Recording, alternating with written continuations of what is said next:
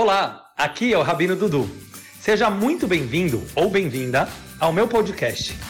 Aqui você encontrará conteúdo sobre judaísmo, cabala, psicologia, filosofia e atualidades. De uma forma sempre profunda, contemporânea, mas ao mesmo tempo muito descontraída. Espero que você goste da viagem. Sejam todos bem-vindos à Cabala dos Limites. O que a gente vai explicar hoje na aula?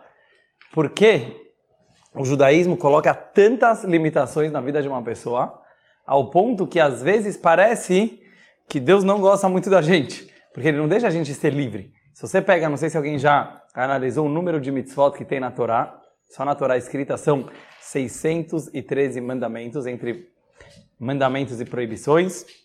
Depois você tem todas as leis rabínicas, que elas detalham mais ainda as leis da Torá. E depois você tem os costumes judaicos de cada geração e de, e de, cada localidade, que aumentaram muito mais. Então, hoje em dia, você pega o Código de Lei Judaica, você pega o Shulchan Aruch, você começa a ler, tem mínimos detalhes de como se vestir, de como tomar banho, de como ir no banheiro, de como rezar, óbvio, de como cumprir o Shabat. Então, por exemplo, você fala, cumprir o Shabat, parece uma coisa bem geral. Aí você começa a olhar nos detalhes, cada vez que você estuda mais, você descobre que tem mais uma coisa que é difícil de é, realmente respeitar o Shabat. Então, o que eu queria analisar com vocês hoje? Não é, exatamente cada mitzvah e mitzvah, cada a lógica que tem por trás de cada um dos mandamentos, mas de uma forma geral, por que será que Deus deu tantos mandamentos para o nosso povo? E principalmente, como a gente enxergar esses mandamentos de uma forma positiva e não como algo que veio tirar a nossa liberdade ou, ou que veio talvez até destruir uma pessoa. Já vi várias pessoas, inclusive religiosos, que foram educados no sistema ortodoxo e eles acabaram às vezes abandonando o sistema não necessariamente porque eles tinham alguma dúvida teológica ou alguma coisa muito importante, mas simplesmente porque aquilo quebrava eles. Eles sentiam, eu não posso ser quem eu sou. Então o que eu queria ver hoje na aula de hoje, que com certeza isso não é o que Deus esperava da gente quando Ele deu os mandamentos, porque Ele não é um rei chato que está querendo falar, ó, oh, se você desviar do caminho, já era. E justo pelo contrário, a gente tem que ver como isso veio, na verdade, beneficiar a vida de uma pessoa. Então eu quero começar com uma pequena história que uma vez um rei, naquela época se costumava o rei a caçar. Até hoje em dia, eu vi que tem alguns reis nesses países mais chiques da Europa, que eles têm um costume no inverno de fazer uma caça. Então como funciona? Ele vai com os amigos dele, eles se vestem com aquelas roupas de caçador, levam as armas, e óbvio que hoje em dia existe um grande movimento contra isso, principalmente entre as pessoas mais ecológicas, mas realmente existe essa esse costume em alguns países. Esse rei saiu para caçar e ele acabou se perdendo dos outros caçadores. E ele não conseguia mais achar o caminho de volta para o palácio, ele começou a ficar desesperado porque estava cheio de animais ferozes. Então, de caçador, ele poderia virar a caça. Então, ele começou a ver leões, ursos, falou: que pena, a vida de um rei tão importante como eu vai terminar assim. De repente, já estava à noite, ele vê uma pequena luzinha na floresta. Ele começa a se aproximar daquela luzinha. E ele vê que é uma casa. Ele bate na porta, abre um camponês, fala: Ô oh, caçador, pode entrar. Deu para ele uma sopa, um chazinho, um banho. Ele trocou de roupas e ficou super agradecido que o camponês salvou a vida dele. Depois ele fala: Ó, oh, saiba que eu sou o rei desse país. Eu quero te recompensar. O cara começou a rir da cara dele, falou que deve ser que você está meio cansado, já está delirando, vai dormir, amanhã a gente conversa. No dia seguinte ele falou: Eu sou o rei eu quero te recompensar. E o cara não acreditou de jeito nenhum que ele era o rei e foi embora. Achou o caminho de volta, já era de dia. Dia seguinte ele está passeando pela cidade, esse camponês, e ele vê o rei saindo com a carruagem do palácio e ele fala: oh, o cara era o rei mesmo. E o rei vê o camponês e fala: Eu quero muito te recompensar por você ter salvo a minha vida. Mas eu não quero te dar ouro, prata, diamantes, porque para mim isso aqui é fácil. Eu tenho tanto, não vai mudar nada para mim te dar ouro e prata. Eu vou te dar uma coisa que para mim faz diferença. Eu tenho um passarinho que eu gosto muito, era um canário. Um canário cantava para o rei, naquela época não tinha vitrola, muito menos Spotify. Então o que, que o rei fazia quando ele estava deprê? Ele ouvia uma musiquinha do canário e aquilo acalmava ele. Ele resolveu dar esse canário especial para o camponês. O camponês nunca tinha visto esse passarinho, ele leva e nunca mais se viram. Anos depois, o rei está caçando de novo e ele vê a casa daquele camponês. E ele se lembrou que o cara salvou a vida dele. Então ele fala: Deixa eu fazer uma visitinha para o homem. Ele bate na porta, o camponês abre, ele fala: Lembra de mim? Falou: Claro. E cadê aquele canário que eu te presenteei, que eu tanto gostava, meu canário de estimação? Cadê ele? Eu não estou ouvindo ele cantar. Daí ele falou: Que canário? Falou: Aquele passarinho que eu te dei. Ah, rei, aquele churrasquinho estava ótimo. Eu peguei o passarinho que você me deu, mas eu matei ele.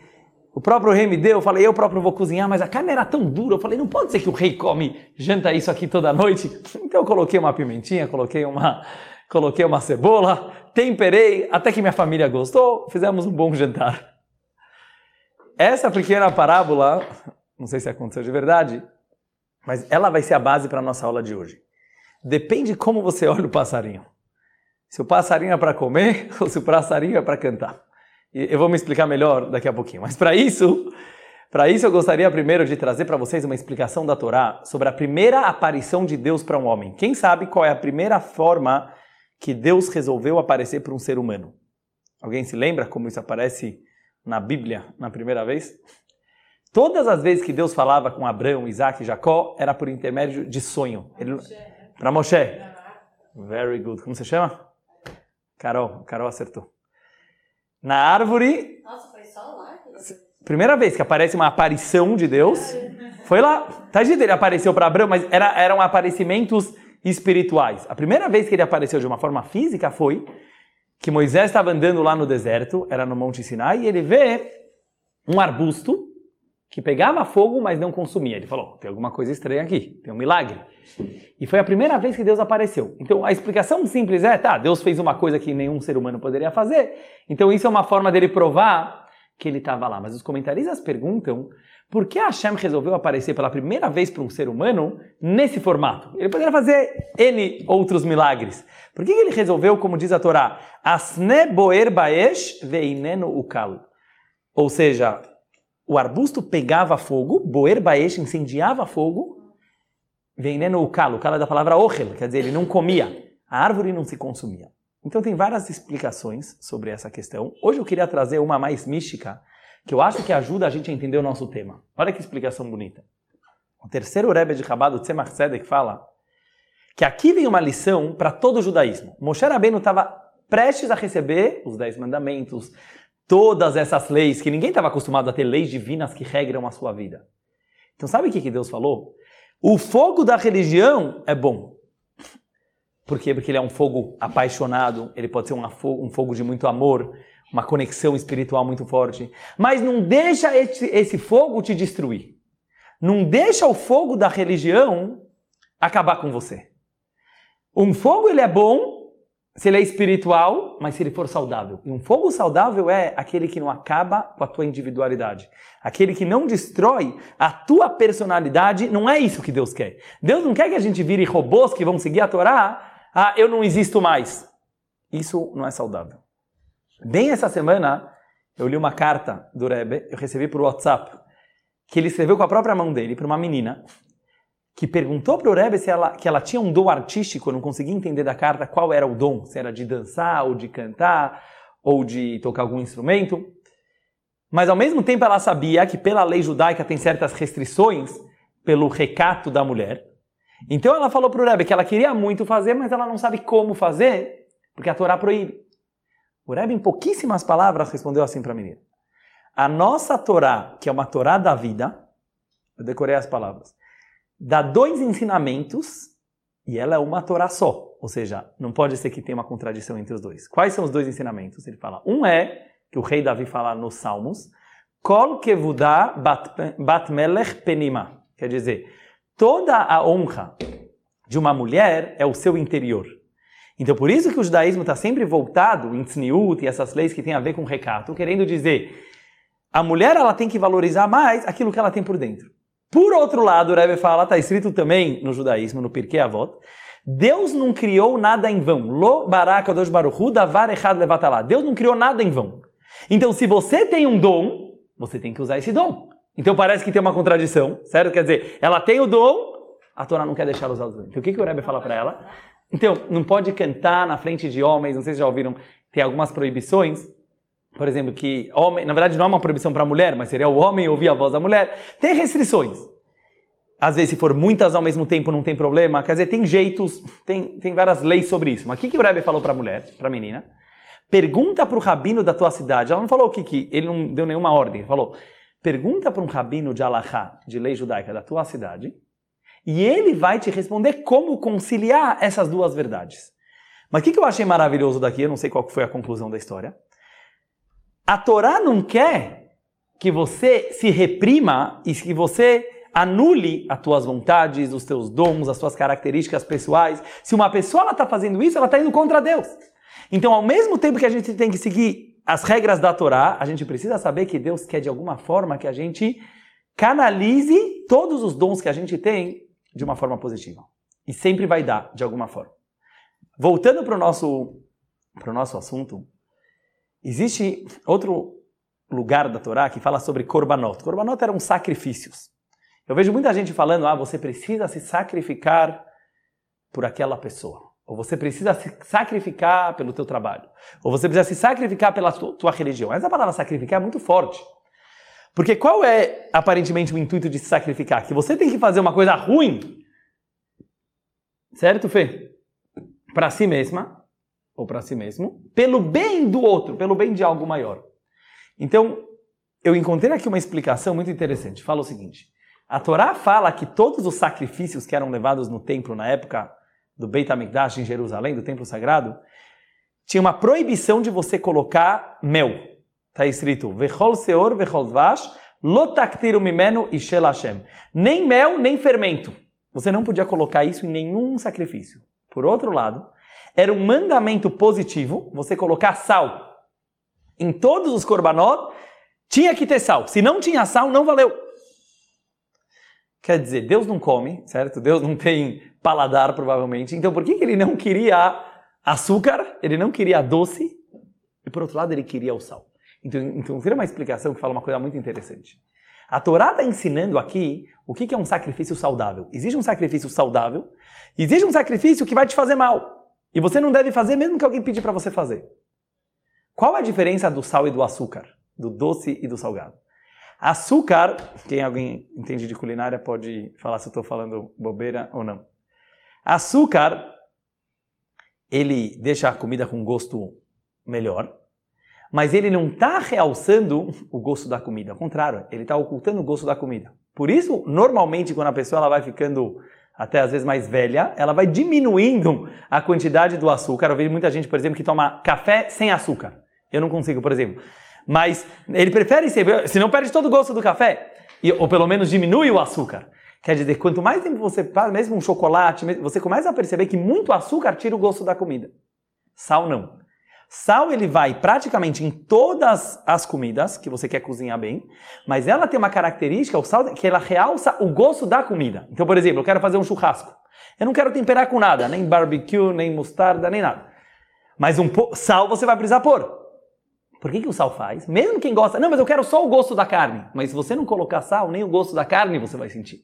Então o sal ele tem uma característica que ele realça o gosto do outro, da própria comida. Então, Explicam nossos mestres a mesma coisa no sacrifício. Se é um sacrifício de açúcar, fala não, não quero sacrifício de açúcar. O que quer dizer o sacrifício de açúcar? Aquele sacrifício que fala, ó, se sacrifique por, ao, por um bem maior, porque no final vai ser doce, porque você vai ganhar o mundo vindouro, porque você vai ganhar 72 virgens, porque você vai ganhar. Esse tipo de sacrifício não é bom, porque você tem que se matar por algo que não é você. O bom sacrifício é o sacrifício do sal. O que é o sacrifício do sal? É aquele que vai exprimir e que vai revelar em você o teu melhor potencial. Eu vou trazer um exemplo para vocês. Vocês sabem que em Israel quase todos os jovens vão para Tzavá, eles vão para o exército. E muitas vezes eles acabam, eles acabam, pode ver, eles acabam sendo presos, porque eles fazem alguma coisa errada no exército, ou eles se comportaram de alguma forma negativa, eles acabam sendo é, presos. Uma vez um jovem israelense explicou qual era a diferença para ele entre o chefe da prisão, que cuidava dele quando ele estava preso, e o general dele no exército. Ele falou assim: O meu chefe da prisão era muito duro comigo. Eu detesto ele, eu nunca mais falei com ele. Ele só me castigava quando eu estava na prisão. O meu general me fazia ralar muito mais. Abdominais e flexões e correr, ele era super duro para eu chegar no horário. Mas por algum motivo eu adoro ele, eu sou o melhor amigo dele até hoje, eu ligo antes de Pesach, de Rosh Hashanah para desejar boas festas. E o Rabino perguntou para ele, por quê? Por que, que o chefe da prisão você não gosta e o general que era mais duro com você, você gosta? Ele falou, uma diferença muito simples. O chefe da prisão só queria me castigar. Parecia que ele queria toda hora se vingar de mim. O meu general, eu sabia que ele estava fazendo isso, ele era muito duro, mas ele estava fazendo isso aqui para o meu bem. E no final eu percebi que eu virei um mente, eu virei uma pessoa por causa dele. Qual é o sacrifício positivo? É aquele que você sente que está revelando em você o teu melhor potencial. São aqueles limites que na hora às vezes não é tão gostoso, mas você sabe que é por amor, porque você sabe que no final está fazendo de você uma pessoa melhor. Vamos pegar exemplos da nossa vida, que eu acho que a gente vê isso muito, muito claro. Academia, certo? Academia é uma coisa muito difícil, você estava pensando nisso? É uma coisa muito, muito difícil de ir. Todo mundo sabe, é bom para a saúde, certo? Você vai ficar mais malhado, você vai ter saúde melhor a longo prazo, você faz bem para a cabeça, em todos os sentidos. Mesmo assim, é comprovado que a maioria das pessoas que começam, depois de um tempo, desiste. Você pega, por exemplo, essa Smart Fit, que estão fazendo muito sucesso, eu não sei se você sabe qual foi a genialidade de quem inventou, mas o cara, ele cobra 59 reais, 79 reais, todas as outras custam 200, 300. Como o cara conseguiu fazer tão barato? O cara sacou uma coisa incrível. As pessoas pagam e não vão. Se todo mundo que vai nas Smart ia falir, porque não ia ter esteira para todo mundo, não ia ter bicicleta para Então o que o cara falou? 80% não vai. Olha que loucura que o cara Então, não tem problema. Então, faz sem professor, faz... o cara consegue realmente ter muito sucesso e eles são uma rede. É absurdo. Hã? É o mesmo dono, mas, é, mas por isso que ele captou isso, entendeu? Isso que ele descobriu na biorritmo e fez essa. Agora, o que, que eu quero trazer para o nosso assunto? Por que, que a pessoa desiste? Ela sabe que é bom para ela e mesmo assim ela desiste. Porque ela está com preguiça, porque ela está devagar.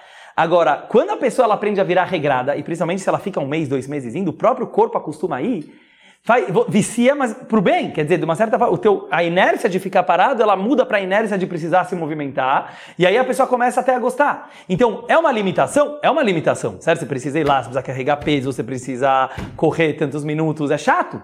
Mas no final das contas é pro teu bem. Mesma coisa, pega nutricionista. Quem aqui é nutricionista? Tá, tá na moda essa profissão hoje em dia, certo? Hã? Mas você tá querendo ser? Tá estudando. Ah, tá estudando, tá estudando. Então, o que... Você pega a nutricionista, você analisa de acordo com cada pessoa, o corpo dela, as características dela, como fazer uma boa dieta, certo? O que ela precisa comer, não comer. Imagina que chega o cara para você e fala: para mim esse negócio não funciona, minha vida vai virar uma droga, eu preciso comer batata frita todo dia, eu preciso comer um hambúrguer. Você está querendo me botar limitações? Que coisa é essa? Por que o cara está errado? Porque essas limitações querem fazer bem para ele. No começo vai ser difícil, mas depois que a pessoa acostuma, ele começa a curtir salada também, ele começa a gostar de outras comidas e mais ainda. Eu não quero falar só a longo prazo. Qualquer um que come alguma coisa não certo, tipo, ah, todo mundo gosta de uma batata frita, mas depois você fica sentindo tá pesado, sério, quer dizer, a tua produtividade já não é a mesma. Então é incrível como a gente sabe na nossa vida que certas restrições, não só religiosas, fazem bem. Então precisa se educar nessas, nessas certas restrições. Uma vez um jovem que ele abandonou o judaísmo por certas razões, ele saiu da yeshiva, ele estudava numa yeshiva ele acabou abandonando. Muitos anos depois ele voltou para falar com o rabino dele, o rabino me contou. E ele voltou e falou, rabino, sabe por que eu abandonei a yeshiva? Nada contra vocês, eu gostava muito da tua aula, mas eu sou uma pessoa que preciso de liberdade. E eu percebi que esse sistema não deixava eu ser do jeito que eu quero ser. Então, para mim, não estava funcionando esse sistema.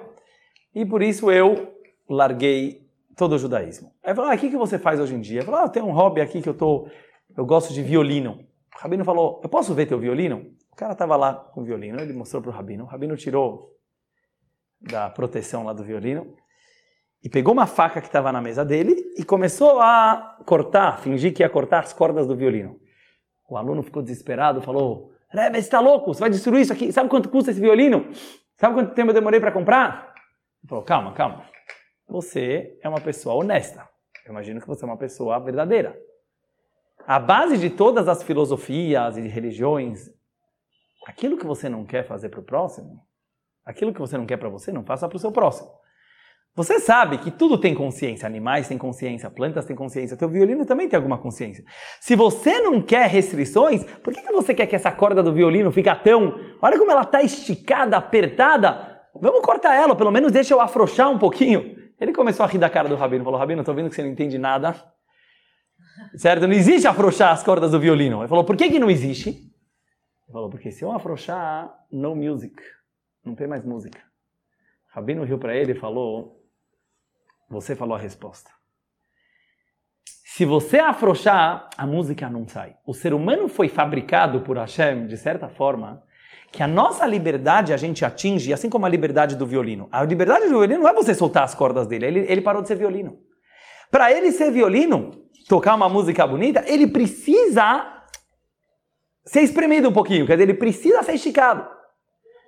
Nós, às vezes, para poder revelar aquilo que a gente tem de bom, para ser quem você quer ser, não para você não ser você. Para você ser você, você precisa um pouco de uma dura. Você precisa de certos limites. E quando você se coloca nessas regras e nesses limites, você pode revelar o melhor do teu potencial. Essa era a história do passarinho que eu contei para vocês no começo. Tem gente que vai olhar aquilo, ah, para que, que é o passarinho? Para comer. Ele não está olhando quem é o passarinho de verdade. E eu acho que esse é o erro que a gente faz sobre o ser humano quando muitas pessoas começam a abandonar a religião falando: para que, eu preciso dessas limitações? Limitações tiram a liberdade. É mentira. Limitações deixam você ser livre. Essa é a visão judaica. Existe um ditado no Pirkei Avot que está escrito En ben chorin en la Torah. Não há uma pessoa livre, só quem está no estudo da Torá. Pergunta alguns comentaristas, não faz sentido, ao contrário, né? A gente sabe que a Torá que mais bota limites na tua vida. Como você pode falar que a verdadeira pessoa livre é aquele que segue os caminhos da Torá? O cara vai estar tá cheio de restrições. E a Torá afirma o contrário. Não, isso é liberdade. Por quê? Porque hoje está cada vez mais se comprovando. Uma pessoa que ela está afim de só fazer aquilo que ela está afim de fazer, ela vira escrava dos seus instintos. Não existe um escravo maior do que alguém que é escravo dos seus instintos. Vamos dar exemplos da nossa vida. Principalmente os adolescentes gostam disso. Chega em casa, deita no sofá, liga a TV, pega a batatinha chips e fala: o paraíso chegou mais cedo. Verdade ou não? Tipo, na hora que você tá. Você tem certeza que aquele momento é eterno. Daqui meia hora você já está enchendo o saco. Daqui duas horas, certeza. Daqui três horas, você já vai estar tá meio que brigando com as pessoas da casa, provavelmente, porque tua mãe vai te encher para ir não sei aonde, certo? Alguém, alguém, ou tua irmã. Que, qual é a tendência? É muito louco isso aqui. A gente tem uma certa, um certo instinto que se liberou geral é gostoso. Não dura muito. Muitas vezes a gente pensa, eu passaria a minha vida inteira na praia de Bahamas. Passaria nada. Passa um mês lá. Você vai começar a detestar Bahamas. Dete... Parece impossível, mas é. Principalmente se você estiver lá sozinho, deitadão. A gente precisa de um certo esforço para ser feliz. Então é meio contraditório. Por um lado, tem uma tendência do mundo de fugir do esforço, né? querer relaxar. Mas se relaxa demais, o negócio não funciona. Uma vez eu vi um exemplo, nem era judaico, que falou assim: um barco, se ele estiver muito pesado, ele afunda.